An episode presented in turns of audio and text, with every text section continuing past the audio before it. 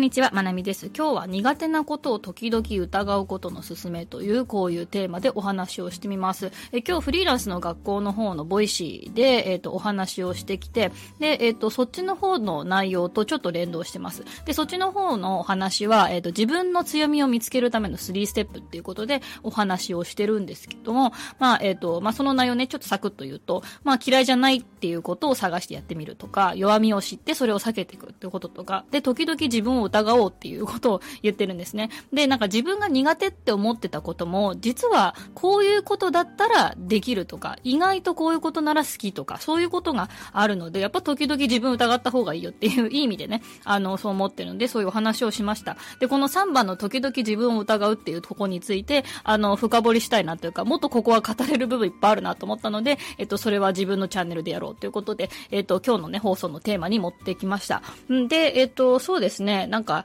あの、苦手だと思い込んでることって、なんか結構、なんだろう、得意なこととかだと結構そのままバーッと突き進んでいくことができるけど、苦手っていうところでこう終わっちゃいがちなんですよね。なんか、そ本当にこれは苦手なんだろうかってあ、あんまりこう、実際に取り出してなんか振り返ったりみたいなことってあんましないので、なんか、あのーなんだろうな、そのた、時々ね、やっぱり、あの、これをちょっと疑うというか、あの、苦手なことってことに意識を向けるのもありなのかなっていうふうにね、最近思ってますね。で、やっぱりこれはきっかけはオンライン秘書講座に出た時のですね、うんと、まあ、放送でもちょっとお話ししましたけど、やっぱ人のサポートってなんだろうっていうことをね、やっぱ改めて考えさせられたことが結構大きな、えー、きっかけになったかなっていうふうに思いますね。で、やっぱ自分はね、あの、結構、そうですね、勤めてた時もそうだけど、もともとなんか表に立つっていうことの方が多かったんですよね、今まで人生で。で、発信始める前も、うん、前とかもそうでしたね。なんか幼稚園の先生で一人担任をしてた時期とか、なんか担任をやってると、えっと、複数で担任してる時も私がこうメインの主担任をやって、で、サポートでパートの先生に、あの、入ってもらってみたいな、二人で組んだりとかしてても、まあメイン私だったりとか、あとまあその結婚式の二次会みたいなとか、まあいろんな場面で司会とか MC 的なことをたくさんやってましたね。で、なんかそういう時に、まあそういう、なんだろう、人前で話したりとか、なんか出たりとかするのって、まあ結構目立ってなんか華やかな立場っぽいんですけど、なんかどこかで、うんと、サポート役の人ってやっぱすごいなってずっと見てたりとかしてることがあって、なんだろう、け他の人の結婚式とかに出ても、私結構、裏方がどう動いてるか見てるのことがめっちゃ好きなんですよね。なんか、あの、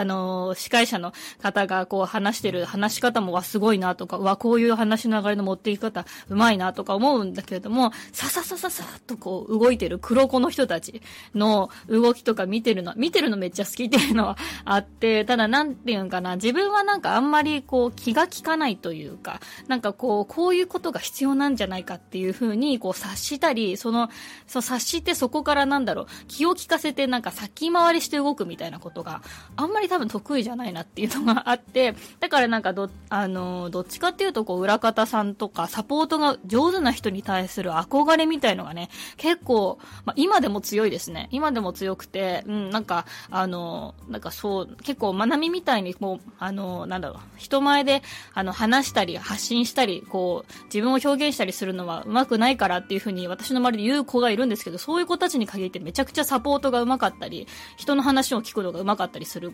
こう結構周りに多いんですよね。うん、だからなんかそれとこれとはまた別やぜとは思うんですけど、うんうん。なんかそういう風にね思ったりとかもしますね。で、やっぱり最近ねお仕事でいろいろあの動画制作のこと頼まれたりとか、まあ SNS の相談に乗ったりとかしてみてて、まあ、別にサポートが苦手とか嫌いっていうわけじゃないのかなっていうふうに思いましたね。まあ、言葉で言うとこのサポートっていうことの勘違いかな、みたいなのを思いました。で、こう先回りしたり、したりとか、きっとこういうことが必要なんじゃないかみたいな察して動いたりしていくのってそんな得意じゃないけど、あの、SNS 運用のこととか、あとま動画のことでも何でもこう聞かれたことに対して、じゃあ、あのあ、こういうじゃあ情報が必要だなと思ったら、まあ代わりにちょっとリサーチして、で材料を並べて、あ、こういうことだったらアドバイスできるかなとか、今調べた中でこういうことだったらシェアした方がいいいいなとかって考えるのはめっちゃ好きですね。うん。で、まあなんなら SNS に関しては自分のこと、自分のアカウントのことやるのもいいけど、やっぱ人のアカウントのことを考えてると結構私好きなんだなって最近思うようになりましたね。で、なんならもう私がアドバイスして、その人の方が動画伸びてるみたいな、あ、この人のリールめっちゃ伸びてない。何万回も再生されてないみたいなこと結構ザラにあって、そう、なんだろうな、自分のアカウントのことはわからないくせに、こう、何が伸びるかわかんないとか、うん、これ出したけど全然伸びなかったな、とか なの結構多いのに、なんか人にアドバイスすると意外と、なんかまなみさんのアドバイス聞いてやってみました、とかって言って、いや、めっちゃ伸びてるやん、みたいな、そうそう、なんかね、やっぱ人のことになるとわかる現象とかってねやっぱあるのかなっていうふうに思いますね。うん。で、なんかやっぱり、そう、あの、自分はそう、サポートとか苦手って思ってたけど、なんか、あの、応援するのも結構好きだしなって思ったりするんですよね。うん。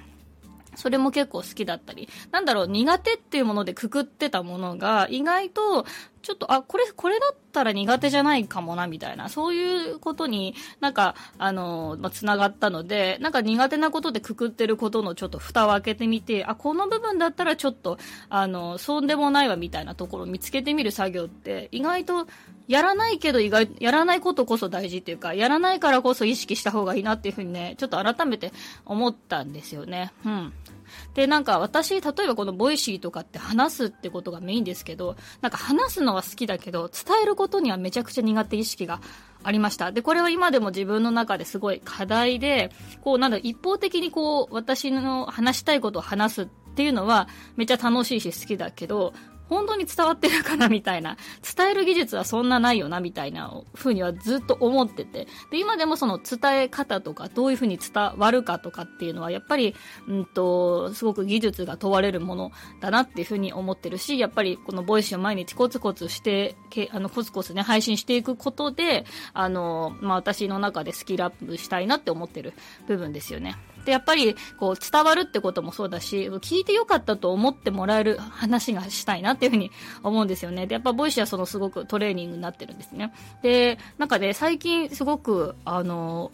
あの気づきがあったのは、なんか私がこう、なんだろう、私が頑張ってこう伝えたいことを伝えるとか話すとか、あの、して、あの、それが、私が頑張るっていうのは一つあるんですけど、なんか Voicy のコメントとか、あの、 Voicy の放送をシェアしてもらった時の、その、X の投稿の内容とか見てると、私が全然伝えきれてない部分、言語化できてない部分も結構リスナーの皆さんがうまいこと言語化して拾ってくださってるんですよ。で、これ結構びっくりして、なんかどれがどうってちょっと具体的に言えなくて申し訳ないんですけど、なんかコメント見てると、なんか、あ、そう、私の言いたいこと、それそれそれありがとうみたいなこと結構多いんですよね。で、これはすごい音声配信の特徴みたいな部分で、私が言い切れてない、言語化できてない、できてない部分を、多分皆さん脳内で補ってってくださってるんですよね。こう、あの今今回この放送を聞いたのが完全に初回っていう人だったら、あそういうこともあるのかなって思ってくださったら、あの、いいんですけど、なんか多分私の放送をこれまで過去何回か聞いてくださってる方って、